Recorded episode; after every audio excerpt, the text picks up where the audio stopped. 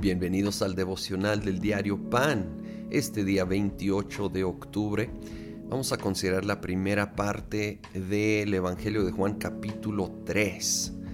Aquí hay una conversación muy importante entre Jesucristo y Nicodemo, un fariseo, un, un líder, un dirigente realmente de los judíos, pero que estaba reconociendo que Jesús era el Hijo de Dios y se acerca a él de noche y leemos aquí en versículo 6, lo que nace del cuerpo es cuerpo, lo que nace del espíritu es espíritu.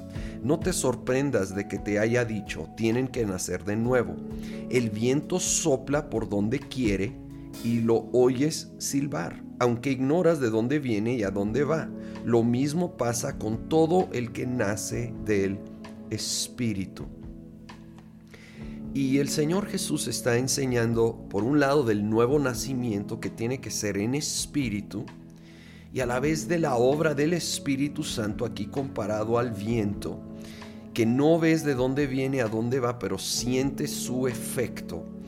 Y habla de lo que es nacido del cuerpo o terrenalmente, naturalmente es natural, pero si vamos a ver cosas sobrenaturales, tienen que ser en el Espíritu tenemos que depender no de nuestras fuerzas o habilidades naturales o de la carne o del cuerpo, sino una dependencia total en el espíritu, reconociendo que por un lado dependemos de Él y a la vez que Él es muy impredecible para nosotros, es como el viento, no es que nosotros no podemos controlarlo, no podemos dictarle las cosas, pero podemos buscarlo, podemos estar dispuestos, podemos ser como un, barco de vela que les levanta las velas y estamos listos para cuando sopla estar buscando más de Él y permitiendo que Él traiga nueva vida, fuerza, ánimo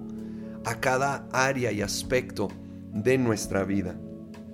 Más adelante en la conversación llega eh, uno, probablemente el versículo más conocido de toda la Biblia, el 16, pero primero leo desde el 14.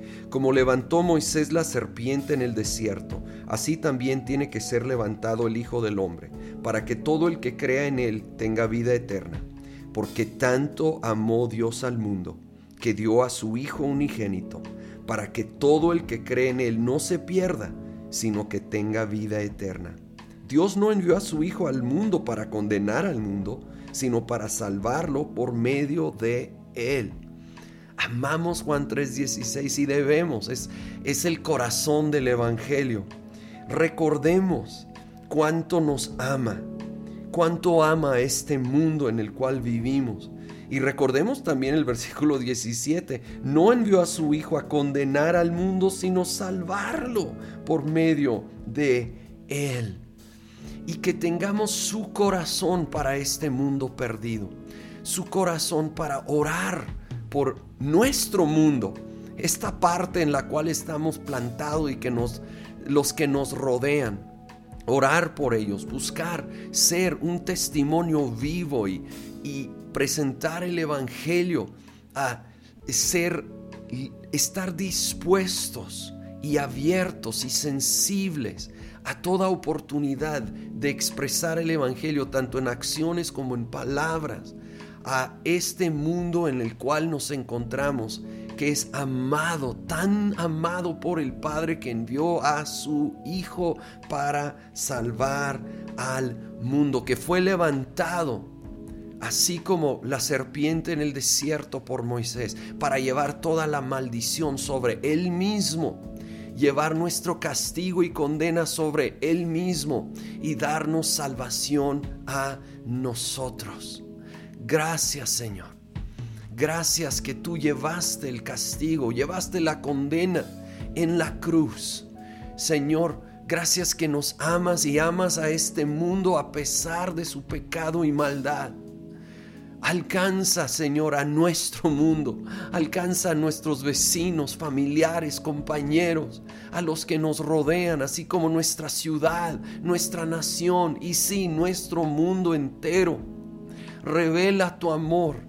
Revela tu amor, tu misericordia, tu gracia y úsanos. Úsame para reflejar ese amor, para expresar ese amor, para ser tu instrumento en el poder del Espíritu Santo. Ven como el viento a soplar en mi vida, a impulsarme, a usarme. Te lo pido todo en el nombre de Cristo Jesús. Amén.